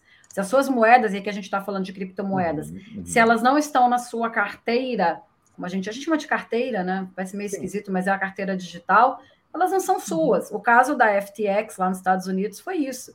E que nem a Adriana falou, não era uma exchange descentralizada. A exchange descentralizada que tem hoje é a Uniswap, com, é, tem também a SushiSwap, que sai de um, de um, fork, né, de uma divisão que teve da uhum. própria Uniswap. Mas então, assim, a gente fica vendo esses casos de fraude e tudo mais, e nós precisamos aprender a navegar nessas águas, ir com muita calma, tem muita coisa sendo discutida, porque, como a Adriana falou, não existe saque. Eu acho essa frase perfeita, né? Tipo, cara, com quem que eu ligo e reclamo? Não liga e reclama. E tem documentário na Netflix sobre isso. Tem fortunas e fortunas em criptomoedas aí que foram embora com os, os CEOs e tal que ou sumiram ou morreram em condições misteriosas. Tá na Netflix. Eu nem lembro o nome desse, desse documentário, mas depois a gente olha. Muito bom. É, pois é, pois é, justamente, porque uh, esta altíssima personalização da história é o que garante uh, a conexão direta, essa coisa toda. Mas uh, isso é uma preocupação genuína e autêntica das claro. pessoas, né? Porque, embora não seja fácil, o dinheiro que está no banco, se uma pessoa vier a falecer, ela, em algum momento esse dinheiro vai uhum. ser passado para os herdeiros através de um mecanismo legalmente estabelecido de espólio. Como é que tem, faz? É. É, eu, é tenho, é eu, fiz um artigo sobre é, isso. A gente tem esse artigo sobre herança digital, né, Dri? É. Não só falando de criptomoedas, mas também falando que agora o Facebook, agora não, já tem tempo que o Facebook tem aquela função do herdeiro, né? O hum. que, que acontece quando você morre? Ah, não, deixa essa pessoa administrar minha página para virar ali um memó em memória, né? Sei uhum, lá, uhum. ou que ele seja deletado quando alguém avisar que você morreu. Por sinal, eu não lembro quem é meu herdeiro, vou até conferir hoje mais tarde no meu Facebook. Mas é, o ideal agora, sim, se tem alguém aqui que vai comprar uma criptomoeda e tal, Anote a sua senha fora do ambiente digital, é uma senha de 12 palavras, que a Adriana falou, é isso mesmo, tá? São 12 palavras aleatórias. Entregue para uma pessoa da sua confiança. No momento é isso. Mas já temos propostas hoje que alteram e também já. É porque não tem como a, o advogado chegar e cobrar aquela senha se ninguém tiver acesso, já era. Mas já existem algumas propostas de melhoria dentro das redes blockchains e dessas crypto wallets para minimizar esse problema. A gente tem um artigo sobre isso falando sobre a herança digital. É complicado, porque não é só isso, tem muitas outras coisas de herança digital aí. Né? Claro, né? claro. Então, então, quer dizer, se você quiser burlar sua herança e deixar para alguém que a lei não prevê, você Depende. coloca todo o seu dinheiro em criptomoeda, dá senha para essa pessoa e acabou. E o leal, no Brasil já se declara NFT, gente. Porque a é, receita é rápida. Enfim. A legislação pode ser muito lenta, mas a Receita é a Receita. Ah, tem NFT, isso aqui dá dinheiro. Opa, chega mais, vem cá declarar e pagar. Mas, enfim, tem, tem livros e livros e livros de reportes da SEC americana e do Tesouro americano falando sobre lavagem de dinheiro. O pessoal já não lava mais dinheiro em joias. Agora pode lavar com NFTs e criptomoedas. Mas não é uma sugestão, pelo amor de Deus. Não façam isso, sejam corretos, pô. Não, então, nós estamos falando daquilo que acontece, né? daquilo que acontece teoricamente. Nós não estamos estimulando que se faça isso, por favor. Não, é só um mencionário. Cenários, né? É, claro, exatamente. É... A Receita Federal está de olho nesse podcast. É. Está de olho no que está Mas, sendo olha, eu acho que existem Gente, é ônus e né? bônus de, desse modelo. Se você gosta do modelo do banco, você continua no modelo do banco. Se você quer uma coisa é, que é diferente, que você não tenha tantas taxas e que tenha é, um outro tipo de perfil de investimento, você vai para a Web3. É, é, ela surgiu dos inconformados, né? De dos gente... anarquistas. É, dos inconformados com o que está acontecendo uhum. hoje, de que a gente fica tão na mão dos bancos. Eu que tenho negócio fora no, no Uruguai e na Argentina, para você fazer uma transferência. Uhum. Nossa, gente, parece que eu estou em 1999. É Nossa, menos mal. Mas, mas uh, a tendência, na verdade, Adriana, eu imagino que seja por um bom período que as hum. pessoas naveguem as duas coisas, não? Sim. Porque elas não vão catar tudo e migrar para um, um lado só, ou não vão. Não elas recomendo. Vão, é, não, não. É, não é, um, é uma escala, né? É um. É um Paulo, o melhor banco, coisa, o hum. melhor banco é o colchão ainda. Colocar o seu dinheiro no colchão, não sei quanto que você tem aí. Mas, mas, mas eu escutava isso a vida inteira. Tem um banco nosso Ana aí. Isso é uma, isso é uma, isso é uma, eu sou uma, é uma afirmação muito louca. Não, não, não. Isso é uma afirmação muito louca por causa de uma questão fundamental. É, eu entendo uma série de coisas do que você fala, mas assim, Ana, colchão pega fogo. Assim, não, gente, não, existe, não tem né, essa Paulo, ideia. se você não quer um colchão, arranja um cofre, uma caixa forte. Mas, gente, o dinheiro, dinheiro, dinheiro, em que você alô Receita Federal, que você não tem o imposto, que você não passa por toda alô Receita, é o dinheirinho na tua mão, cara. Me fala qual é outra maneira de você ter o dinheiro que não seja assim, né? Então, a gente desconfia, assim, dos bancos. Tem muito é, investidor que fala, não, os bancos são seguros. O Credit Suisse virou Debit Suisse em 24 horas. o maior banco, o maior banco do Vale do Silício. Hum, então, assim, e Gente, Bitcoin, eu quero tudo, dizer, tem 14 é super, anos. Claro, tudo é super seguro e garantido até o dia que não é. Eu convido, inclusive, Essa a família é a Moreira Salles. Terra, inclusive. É eu enriqueci a família Moreira Salles. Eu continuo, gente, eu abro numa boa, eu continuo no Itaú, que nem eu falei. Eu opero nos dois mundos e eu não tenho problema que os dois mundos que coexistam. Falei, claro. Verifiquem o que vale a pena. Para transações claro. internacionais, para Adriana, que tem uma empresa que é. A Adriana já é uma multinacional, né? Minha sócia é uma empreendedora Não, ela já está em Portugal, ela já está na América Latina, agora ela já vai avançar para os Estados Unidos. Eu adoro o mundo da Adriana. Então, assim, para ela, as próprias transações financeiras não se trata de alô, Receita Federal, quero fugir dos impostos. Mas como que eu posso tornar mais eficiente, mais rápido e mais seguro aquilo que significa a saúde da minha empresa? Falando do caso específico da Adriana. Claro, claro. Então, a gente precisa de mecanismos financeiros. Ah, eles precisam ser de Web3? Gente, blockchain não é só tecnologia de Web3, blockchain é tecnologia para várias, para cadeias complexas. Uma cadeia financeira é uma cadeia complexa. Então, você precisa operar nesses dois mundos e ter cada vez mais garantias, mais proteções, né? Eu acho que vai da sua do seu ímpeto e da sua filosofia. A gente está falando de filosofia pura. Eu, por mim, dinheiro era no colchão, não no que eu durmo, Paulo. Nem onde eu colocaria fogo. Sabe o que eu acho? É, o, o, problema dessa história do colchão é que, para quem tem filho pequeno, é que às vezes o filho faz xixi na cama e aí. Gente, mas aí é aquela frase dos portugueses: se minha avó tivesse duas rodinhas, ela seria uma bicicleta. Então, você faz qualquer coisa. Que frase esse é um, maravilhosa. Esse é um bom detalhe, esse é maravilhoso. é grosseiro legal. pra caramba, nunca falem isso em Portugal. Não, não, na Europa inteira. Se minha avó tivesse rodinha, seria uma bicicleta. E é verdade. Não, porque meu filho, porque o cachorro. Gente, acabou o mundo. Você vai Gente, em hipótese terminada. Olha só, o legal da Web3 são essas discussões, porque não tem nada fechado ainda, está tudo sendo construído. É como se a gente voltasse lá para o começo da internet e tivesse lá presenciando o nascimento de uma coisa muito legal. Não tem muita regra ainda definida, está tudo sendo discutido. Daqui a uns anos vai estar tá mais definido, mas o que a gente gosta, eu e a Ana, é justamente de participar dessas discussões com as comunidades que estão definindo as regras. Uhum. Tem várias comunidades DAOs que estão empenhadas em, em trilhar esse caminho. É, e esse que é o uhum. mais legal, eu acho, né? Para mim e para Ana, que trabalhamos com inovação, é estar inseridas nisso. Mas não tem nenhuma regra definida ainda, está tudo sendo construído. Essas discussões são super bem-vindas e super válidas. Assim. Não tem resposta ainda, na verdade. Então, então, deixa eu fazer uma pergunta mais, mais pé no chão aqui. A gente tem um monte de, uh, de ouvintes que são empreendedores, que são profissionais liberais, enfim, é, gente que está um pouco ainda distante desse, uh, desse mundo, né?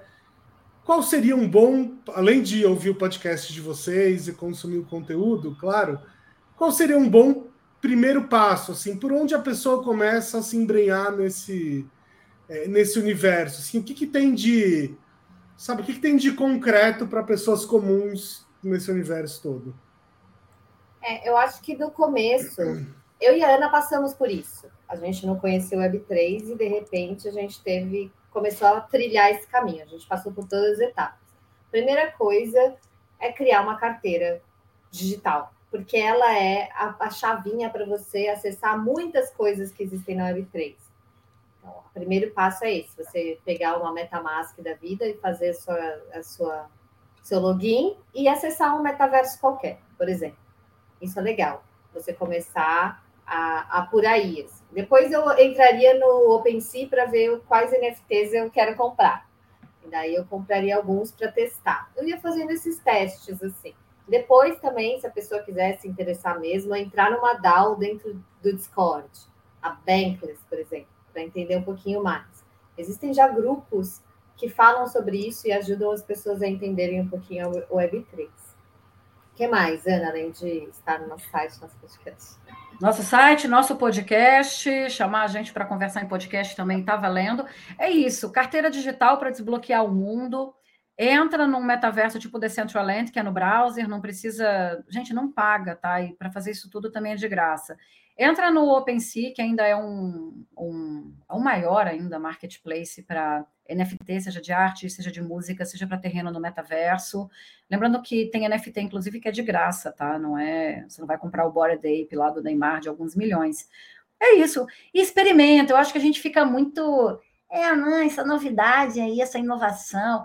Cara, experimenta, né? Não, não, não se torna um, um sei lá, um um arqueólogo, vai, vai ver um negócio diferente. Eu falo, eu, eu, falo, eu não sei que eu peguei o exemplo do arqueólogo, cara, é porque eu acho que quando eu passei por uma casa aqui numa região próxima a mim, que era um clube de dança para senhores de idade, e o nome era Cleópatra. E era uma esfinge muito mal feita. Mas eu, eu, eu, usei a pior palavra possível, gente. Eu faço umas, umas associações, às vezes, muito boas e outras muito ruins. Mas não fica nessa coisa de ser, ah, não, isso é novo, isso é ruim, isso é chato. Todo mundo fica, ai, para que, que eu vou querer um telefone touch. Por que, que eu vou ficar com meu BlackBerry para sempre? Não, não vai. Ah, eu sinto falta de alocadora. Não vai. Mentira. Eu não eu vou sinto, pagar a conta pelo telefone. Legal, que... Ah, isso é mentira. Mentira. Ninguém sente falta do BlackBerry. Que legal, que legal esse eu negócio. Eu sinto falta do Nextel. Mas a gente fica, ai, não, eu sinto falta de, de sei você lá, sabe qual é a loucura da história? Não, não, não, não, Você sabe qual que é a loucura da história, Ana? Tem, tem um gap, tem um momento porque olha só, veja só, hoje em dia as pessoas estão com todos os streams colocados na televisão, clicam lá, assistem a coisa toda. Hoje em dia, elas falam assim: não, puta, lembra, tinha que pegar o carro, ir lá na locadora, ir local, e não sei o que, não sei o que. Só que teve um buraco onde a locadora desapareceu e esse serviço não estava bom e funcionando o suficiente. Esse é o gapzinho onde as pessoas ficam saudosistas. E logo depois passa. Mas nós somos seres saudosistas e nostálgicos. Agora eu vou dizer, ai, eu sinto falta de ir pro Napster, ficar três dias baixando uma música. Não! Horror! Meu, eu quero era... estar no meio da rua e ouvir a música. A gente quer, a gente quer fingir que tudo era melhor, mas toda geração é isso. No meu tempo era melhor. Ai, gente, no Puts, meu tempo. Não era mesmo. Não eu era confesso. Mesmo. Assim, eu a vivo... gente usava o Napster e era maravilhoso porque era a única coisa que tinha. Gente, Messenger, tudo bem, era a única coisa que tinha. E são, e são testes. O meu marido é um cara que odeia tecnologia. Ele só tem hoje um telefone com câmera, mas ele usava um Xing Ling que era aqueles tipo.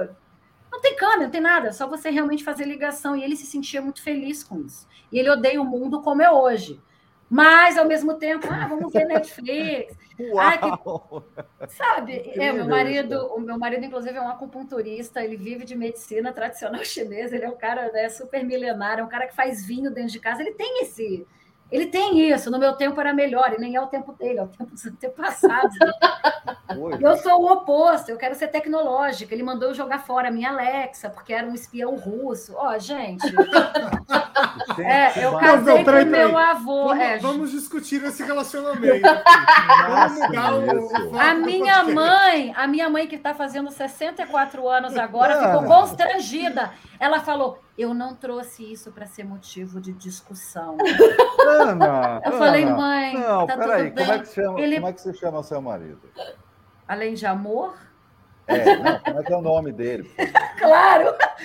O nome dele é João Manuel, porque meu marido é um português então, chamado Manuel. Só, Ana, Ana e João, você precisa, você precisa criar um outro podcast ou um, um programa de vídeo, aonde você e João vão debater esses dois pontos de vista. Gente, isso vai ser um hit, vai quebrar a internet. Adriana viu aqui como é que é. E nós vivemos, mas assim, e tá tudo bem. E eu não critico quem queira viver de uma maneira totalmente offline. Eu acho saudável. Nós fomos feitos para trabalhar e interagir o tempo inteiro com isso aqui. Basta esse telefone, que aqui você está o tempo inteiro sendo produtivo. Eu acho isso mal dos nossos tempos. No entanto, não se nós trabalhamos com comunicação, se nós trabalhamos com inovação, com startups, o que quer que seja, e falar, ah, eu não quero conhecer esse negócio de Web3. Cara, tchau. Inovação não é uma linha de chegada, é um processo, é uma jornada. Vai entrar no TikTok, sim, vai ver lá os vídeos dos médicos dançando. Ah, que chatice isso aqui, eu odiei. Tá bom, mas TikTok não é isso. TikTok é uma arma de atenção massiva. É uma arma massiva para tirar sua atenção e outra. Por que, que o TikTok é tão bom? Eu não tenho o que escolher. Eu não tenho uma seleção no menu do meu Netflix para pensar o que, que eu vou assistir a seguir. É só eu passar o meu feed. Esse é o lance do TikTok. Não é o médico dançando, não é o, o challenge, o desafio. TikTok tem o melhor algoritmo de todos. Assim. Eu entrei é por causa surreal. da Ai, eu parei de usar porque, porque eu, eu estou viciada. Eu também. Eu entrava mas... e ficava quatro horas, assim, e, e é muito ruim. É muito não bom. Tem, tem, tem, vários, tem vários governos é, é, proibindo o uso de TikTok. Claro. Né? é chinês. Onde Mas é que estão claro, seus dados? Claro, por quê, Ana Vadovska? Explica aí por que, que é claro. O espião russo. Não, não é o espião russo, aí é outra coisa. Hum. A grande questão que a gente está desde esse início falando de dados, hum. o TikTok, como a Adriana falou, uhum. é um algoritmo fabuloso e ele consegue uhum. identificar todos os seus gostos e fazer um mapa de calor de absolutamente tudo que interessa. Hum. E a hum. TikTok é da Tencent, é uma empresa chinesa.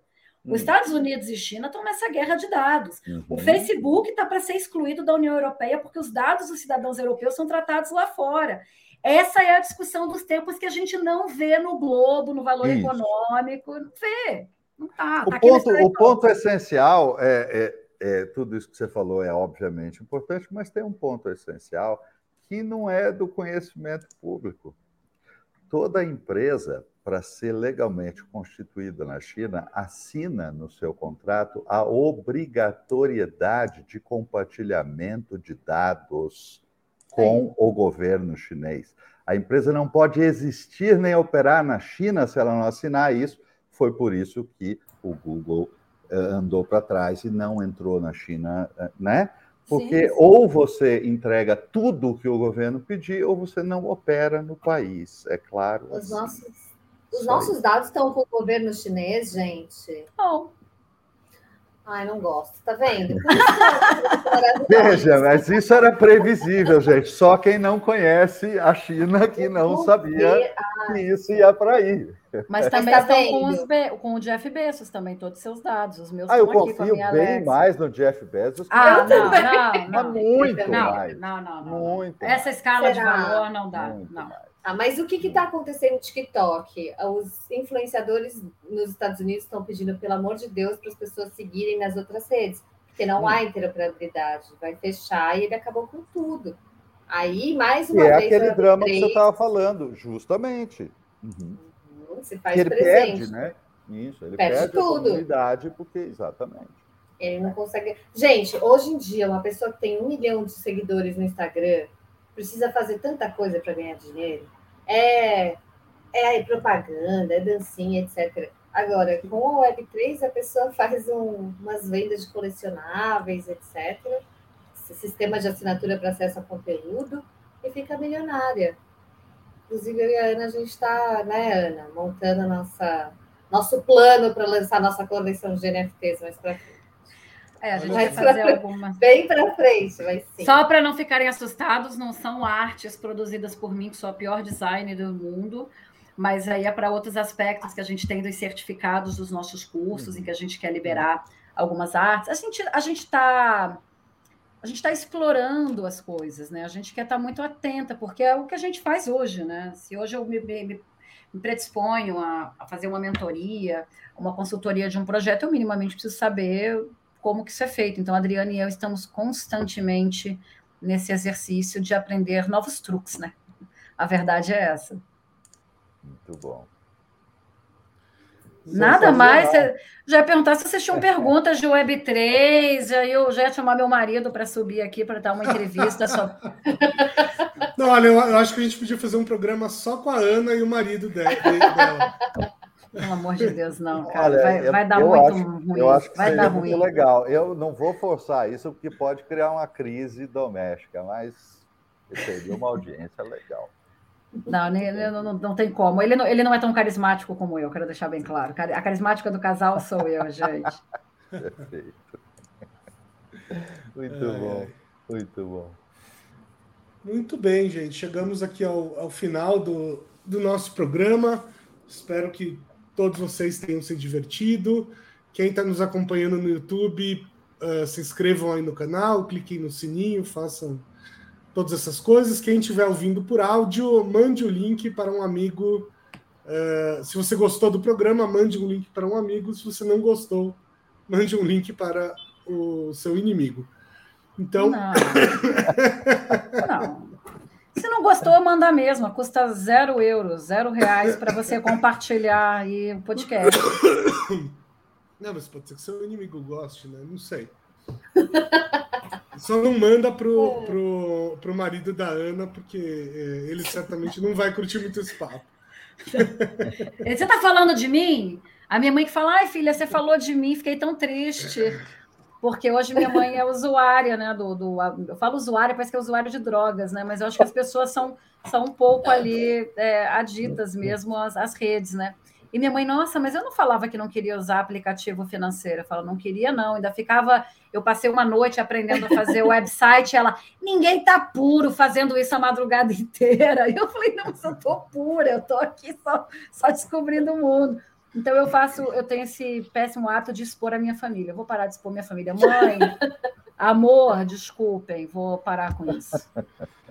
Mas, é, bom, enfim, falando sério, a gente sempre abre um, um momento final aí para vocês darem suas considerações finais, falarem o que vocês quiserem, fazerem um jabá de novo, darem uma dica cultural, enfim.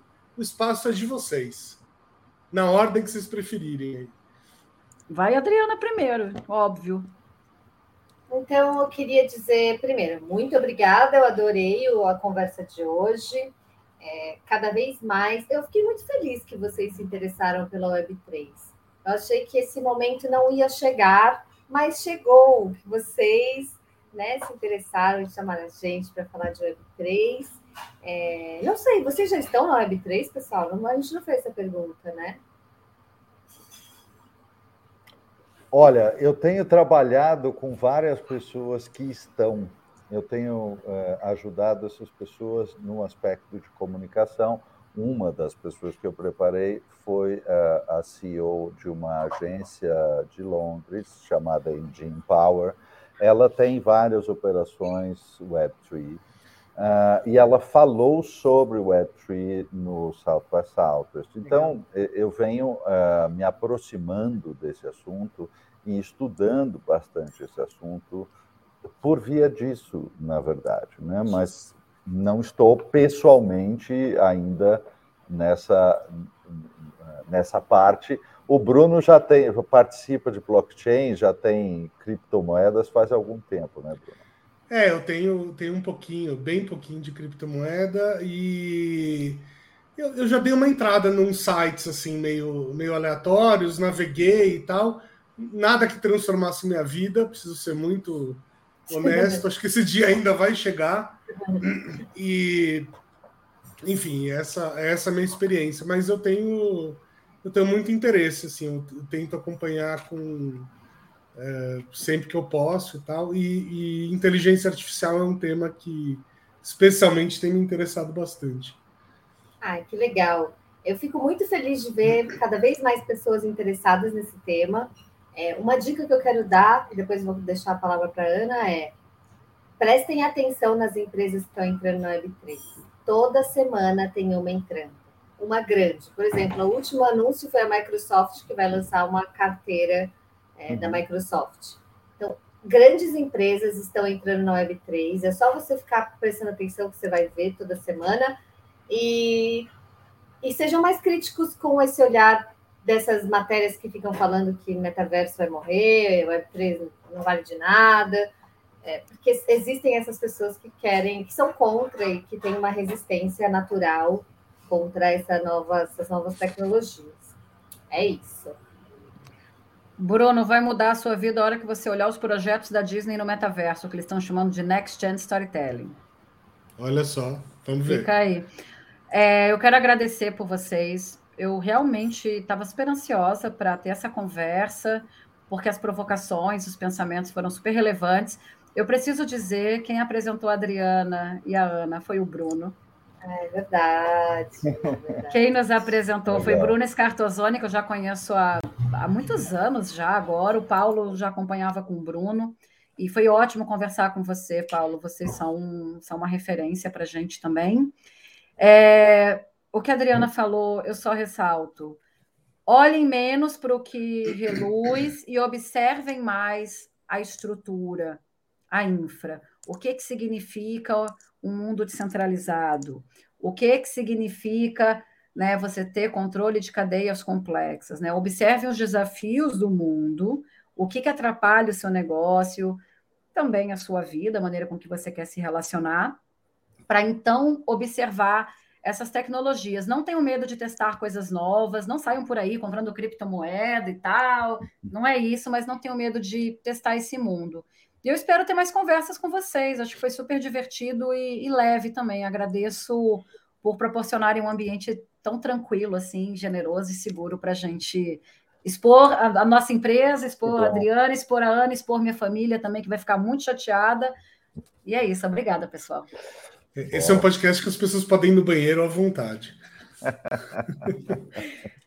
É verdade. Muito bom, muito bom. É, obrigado por, por esse por essa menção que você fez.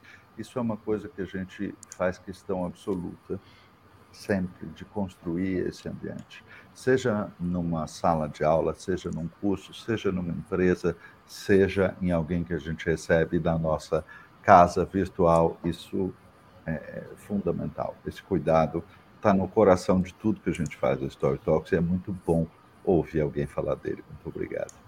Muito obrigado mesmo. É isso. bem. Então é isso aí. um beijo, tudo de bom. Tchau, gente. Um beijo. Valeu.